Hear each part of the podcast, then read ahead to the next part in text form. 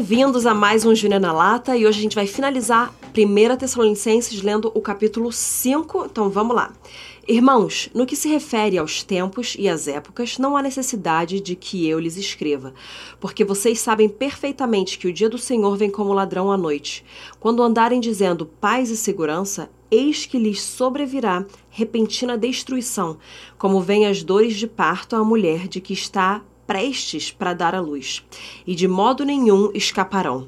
Mas vocês, irmãos, não estão em trevas, para que esse dia os apanhe de surpresa como ladrão.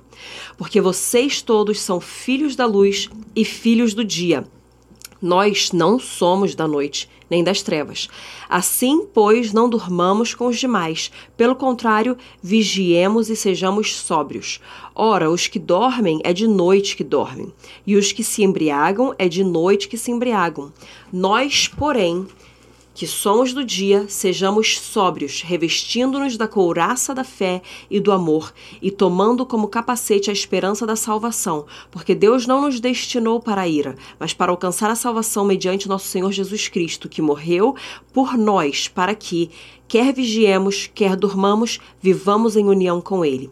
Portanto, consolem uns aos outros e edifiquem-se mutuamente, como vocês têm feito até agora. Irmãos, pedimos que vocês tenham em grande apreço os que trabalham entre vocês, que os presidem no Senhor e os admoestam.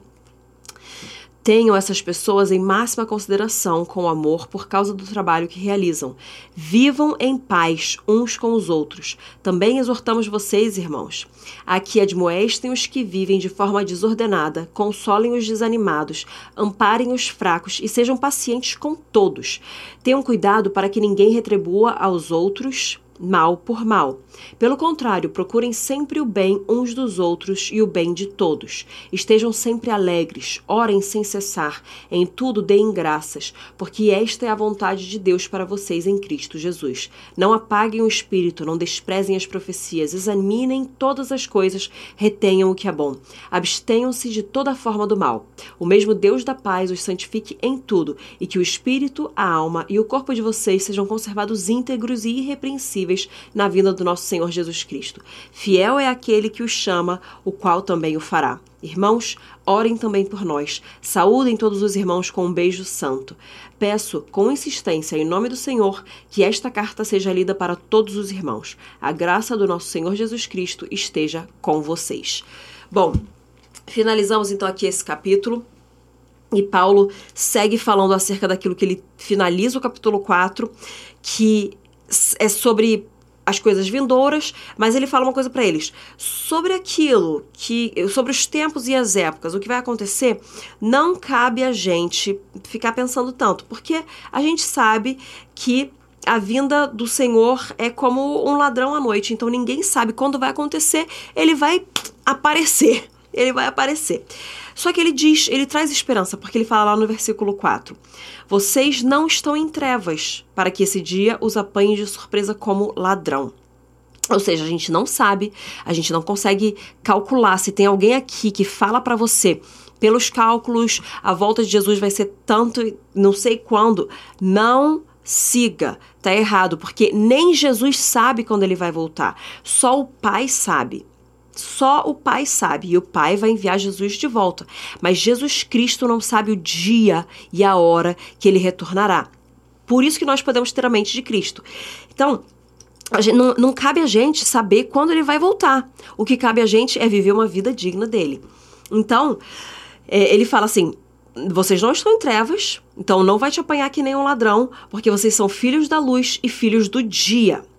Então a gente não pode dormir como os demais, que ele fala que os que dormem, dormem à noite. Os que se embriagam, se embriagam à noite. Então nós precisamos estar sóbrios e despertos e vigiantes. E aí, lá no versículo 8, nós somos do dia, então sejamos sóbrios, que nós nos revistamos, então, da couraça da fé então, que a gente seja sóbrio, que a gente esteja cheio de fé, que a gente esteja revestido de amor, que a gente também tome o capacete da esperança da salvação. Ou seja, a esperança da salvação vem na nossa mente e guarda a nossa mente das mentiras do tentador, do inimigo, mentiras que a gente pode enfrentar. Porque nós sabemos a esperança pela qual a gente espera. Faz sentido essa meio que essas palavras repetidas aqui, mas a esperança da nossa salvação protege a nossa mente nele, protege a nossa mente em paz nele. E a gente precisa estar revestido de fé e de amor. Então, a fé que ele é quem ele diz que é e que ele vai fazer tudo aquilo que ele falou que ele vai fazer e o amor dele. E Deus, ele não nos destinou para ira, mas ele nos destinou para alcançar a salvação mediante o nosso Senhor Jesus Cristo. E quando a gente está então, para alcançar a salvação por causa de Jesus e por meio de Jesus, a gente, ó, aí ele fala, quer vigiemos, quer dormamos, nós estaremos unidos com Ele, nós estaremos em união com Ele. Então, essa é a nossa esperança, porque nós estamos enraizados nele. Então, você pode dormir à noite e descansar, ficar tranquilo. O que você não pode é marcar bola, entendeu? O que você não pode é dormir na vida. O que você não pode é, é perder a hora na vida e ficar, tipo, aí brisando sem fazer as coisas que o Senhor tem te chamado para fazer. Que hoje seja o dia que você venha ser desperto para fazer aquilo que o Senhor te chama a fazer. Que você não durma mais nas horas erradas. Que toda preguiça seja erradicada da tua vida, da tua mente, do teu coração agora, em nome de Jesus. Vai ler provérbios e aí vai lidar com a preguiça em nome de Jesus. E vai dar tudo certo. E para você vencer a preguiça só tem um jeito: é você escolher. E aí o Espírito Santo pode te ajudar, entendeu? Mas você precisa escolher. E, e engraçado que em, em, Provérbios fala que o preguiçento, né, o preguiçoso lá, ele fica se revirando na cama. Ou seja, você está se revirando na cama, você já sabia que você tinha que levantar, mas você continua na cama. Preguiça preguiça. Descansa quando tem que descansar, mas na hora que tem que levantar, trabalhar e fazer alguma coisa decente dessa vida, levante, trabalhe e faça isso, tá bom? Então, eu vou gravar um episódio só sobre isso, sobre você é, sobre a organização da sua casa em relação a como isso afeta a sua vida, tá? Mas voltando aqui para a primeira, para a primeira Tessalonicenses 5. Ele finaliza de um jeito tão forte, finaliza assim, não os últimos versículos, mas a finalização da carta mesmo. É, tenham cuidado para que ninguém retribua aos outros mal por mal. Então ele está ensinando aqui que todos eles têm que ser pacientes uns com os outros e retribuir as pessoas com bem, sempre. Aí ele começa a falar: estejam sempre alegres. Lembra que um terço do reino de Deus é alegria no Espírito Santo. Nós precisamos estar alegres. Não significa que você está sempre feliz de acordo com as circunstâncias desse mundo, mas a alegria do Espírito Santo, que é a sua força, assim como dizem Neemias, te capacita a fazer coisas incompreensíveis e inexplicáveis, porque é a alegria vinda dele, não circunstancial. Orem sem cessar. Não para de orar. Minha sogra, a pastora Sara Hayashi, estava compartilhando recentemente que quando ela teve é, os filhos dela, Teófilo e Zoe, ela ficou triste porque ela não tinha mais aquelas horas que ela tinha para Jesus. Toda mãe passa por esse leve. Um, não vou dizer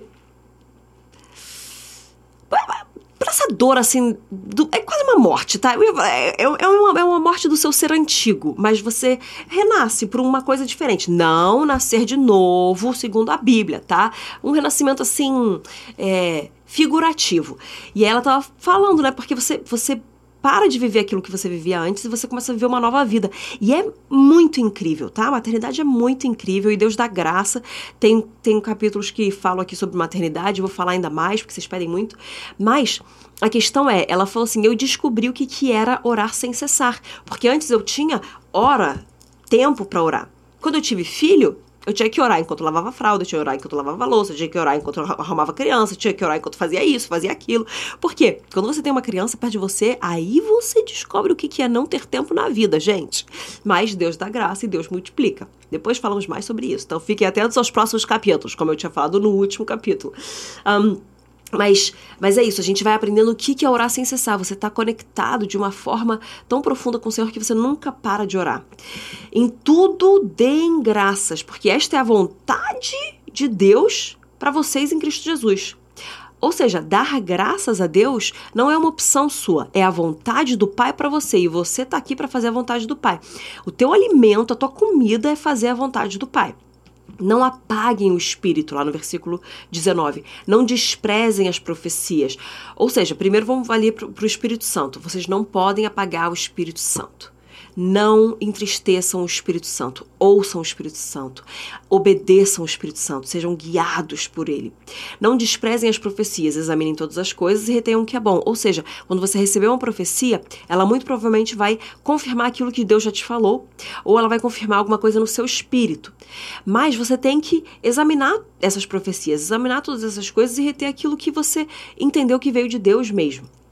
Abstenham-se de toda forma de mal. E agora, o versículo 23. 1 Tessalonicenses 5, 23. Também vou falar mais sobre isso aqui é, no, no podcast. O mesmo Deus da paz os santifique em tudo.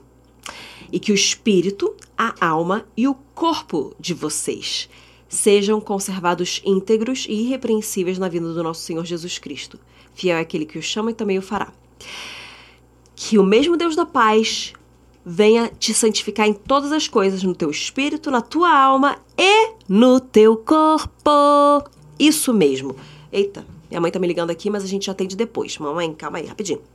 Mas que ele venha te conservar, é, te santificar e te conservar irrepreensível e íntegro para a vinda de Jesus, tanto no seu espírito, quanto na sua alma, quanto no seu corpo. O teu corpo é templo do Espírito Santo. Trate ele bem. Você não se alimenta de lixo espiritual, então não se alimente de lixo de comida, junk food. Você não se alimenta é, mal no seu espírito, você também não pode se alimentar mal é, no seu corpo. Você não deixa de exercer a sua fé e praticar a sua fé e, e manter a sua vida devocional ali em dia. Então também não deixe de exercitar o seu corpo, praticar atividades físicas e manter o teu corpo se movendo diariamente. Pegou? Pegou? Pegou? Depois eu falo mais sobre isso. Finalizamos aqui 1 Tessalonicenses e eu quero que você compartilhe com o pessoal e entramos no próximo capítulo em 2 Tessalonicenses. Beijo, Deus abençoe vocês.